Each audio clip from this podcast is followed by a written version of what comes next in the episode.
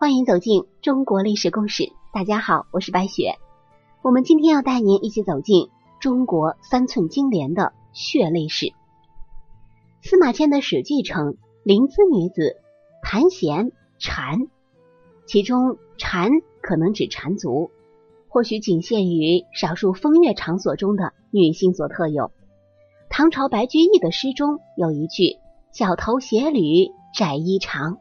可能描写的就是缠足的女性。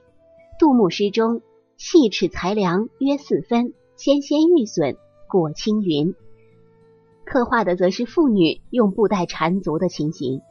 但是在五代以前，缠足并不流行。湖南马王堆古墓出土的汉代妇女是天足，五代时《韩熙载夜宴图》中的侍女也都是天足，缠足得以流行。南唐皇帝李煜的推广可以说是功不可没。当然了，这个功不可没是加了引号的。道山新闻记载说，后主宫嫔智熙娘纤细善舞，后主做金莲高六尺，是以宝物系带璎珞，莲中作品色瑞莲，以帛绕角，令纤小曲作新月状。素袜舞云中回旋有凌云之态，上有所好，下必仿之。通过缠足，姑娘的体态似乎更加轻盈，如弱柳扶风，备受皇帝赞赏和宠幸。而为了争宠，后妃们也是竞相模仿，缠足便在皇宫内流行起来。皇宫内流行的缠足被贵族士大夫阶层的家眷所模仿，进而呢又蔓延到了普通阶层。从文字记载和地下发掘物来看，在北宋已有相当一部分妇女缠足，到了南宋时期。得到普及，《辍耕录》有云：“元丰以前，尤少裹足；宋末，遂以大足为耻。”也就是说啊，在宋神宗之前，女人们还是很少裹足的。但是到了宋朝末期，大脚就被视为耻辱了。另外，从福州黄生墓中出土的六双女鞋，其中一双穿在死者的脚上，五双为随葬品。平均长度是十三点三到十四厘米，宽度为四点四到五厘米。死者脚上还裹着二百一十厘米的裹脚布，这已经是较为标准的缠足，与明清两代的缠足已经是十分的接近了。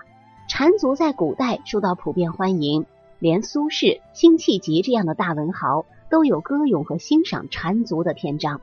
苏轼的《菩萨蛮·咏足词》便是专门为咏缠足而作，涂香莫惜连成布，长绸罗袜凌波去。只见五回风，都无行处踪。偷穿宫响稳，定立双夫困。仙妙说应难，须从掌上看。许许多多的男人对缠足那是入了迷，沉醉其间不能自拔。元末。著名诗人杨维桢用先足歌妓的鞋子再展行酒，谓之金莲杯。清代诗人袁枚在《达人求妾书》中说：“今人美入花丛，不仰观云环，先俯察裙下。”现代女子都是天足，缠足现象已然是绝迹了。流传千余年的习俗是如何消亡的呢？清朝末年，体制僵化，政治腐败。在与海外殖民者的战争之中，屡战屡败，割地赔款，民不聊生，起义不断，可谓是内忧外患。到了民族存亡之秋，社会精英从夜郎自大到虚心寻找与国外的差距，可以说是有了天大的改变了。在寻找差距的过程中，一些官吏为了逃避战败的责任和处罚，将与外敌战败的原因归为缠足。认为小脚是中国野蛮和落后的主要象征之一，是国耻。一八九六年，康有为在奏折中说：“最害笑屈辱者，莫如妇女裹足一事，臣切身耻之。”根据考证，缠足由美转丑，传教士是始作俑者，他们通过兴办教会学校和成立不缠足会来推广不缠足的举动。传教士将缠足行为归入一个非科学的不文明的范畴，促使那些自认为现代而文明的人们划清与缠足的界限，传教士把缠足看作是应在医疗领域中予以观察的行为，试图直接建立起缠足与疾病表现征候之间的关联性，从而确立了一种评价缠足的卫生话语。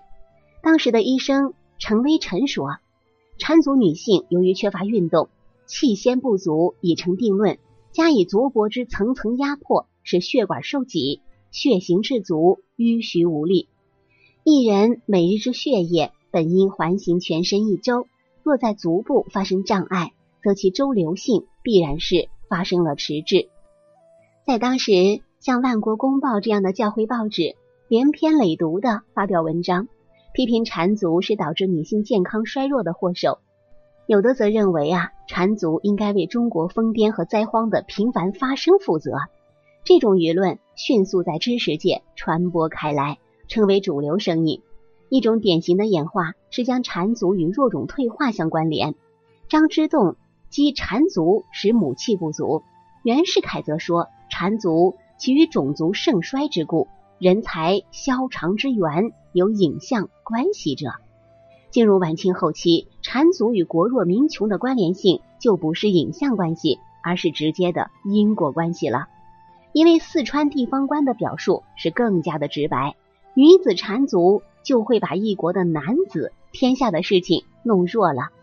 另一种演化是将缠足作为束缚妇女的一种手段，于是呼吁放足以解放女性。如果说放足之后男女就人格平等，实际上呢，等于拿脚的形状来衡量妇女的人格，仍然带有贬低妇女的倾向。假如女为悦己者容的社会体现了男尊女卑。从小脚美改为健康美，并没有从根本上改变这一不平等的特性。还有一种是在前两种演化的基础上，将缠足上升到国体的高度加以批判。一九一二年三月十三日，孙中山称缠足恶习流传历千百岁，害家凶国，莫此为甚。到了一九三三年底。一些外国人在张家口一带乡村拍摄的妇女缠足的照片，当地驻军经北平军分会向上呈报至最高层，认为缠足恶俗系我国曾经通令严禁在案。该外人未经我政府批准，割取前清时代所遗留之片段恶俗做恶意宣传，更属不当，且攸关国体，故应予严禁。后来由蒋介石亲自下令。未经当地政府允许，一概不准外人拍照，并呈准国府交由文官处通令全国各省市政府一体查办。一八九八年八月十三日，光绪皇帝颁发诏书，令各省督府斥地方官劝诱士庶。光绪十五年所生女子至今十岁者，无得果足。一九零二年，清廷颁布了劝诫缠足上谕，汉人妇女。率多缠足，由来已久，有伤造物之和。伺候净身之家，勿当晚切劝导，使之家喻户晓，以期渐除积习。清廷的上谕不仅减少了社会的阻力，在某种程度上也转变了部分地方大员的趋向，使之成为不缠足思潮的鼓吹者和不缠足运动的参与者。官方的重视和推行，借缠足运动如火如荼的开展起来。当时影响较大的女子世界就有《痛女子穿耳缠足之害》《借缠足师十首》《放足歌》等专稿，还出现了专门反对缠足的妇女刊物，比如说《天足女报》《天族汇报》《天族会年报》等等。到了一九零四年，中国十八省总督皆有借缠足之事。所缺者为浙闽与陕甘而已。辛亥革命之后，把废除缠足列为将来扫除基地的重要工作。一九二八年五月，南京中央政府批准由内政部颁发禁止男子蓄发辫和妇女缠足的禁令。其规定是这样说的：未满十五岁之幼女已缠足者，应立即解放；未缠者，禁止再缠。劝导期满而仍未解放者。罚其家长一元以上十元以下之罚金，并再限令一个月内解放。十五岁以上、三十岁以下之妇女缠足者，应在解放期内一律解放；期满而未解放者，罚其家长或本人一元以上五元以下之罚金，仍限令两个月内解放。期满而仍未解放者，加倍处罚，并由女检察员强制解放之。到一九四四年五月，内政部再次颁布《查禁民间不良习俗办法》，其中禁止妇女缠足仍是主要条款。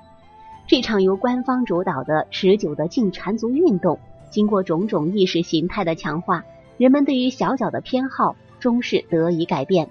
缠足在人们的认知中。逐渐由美好变成邪恶，从而啊，缠足的习俗日益走向了消亡。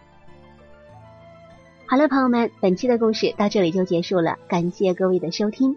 喜欢的朋友欢迎点赞转发，也欢迎您评论留言。下期我们将带您走进古人如何取暖的故事。我是白雪，下期再见。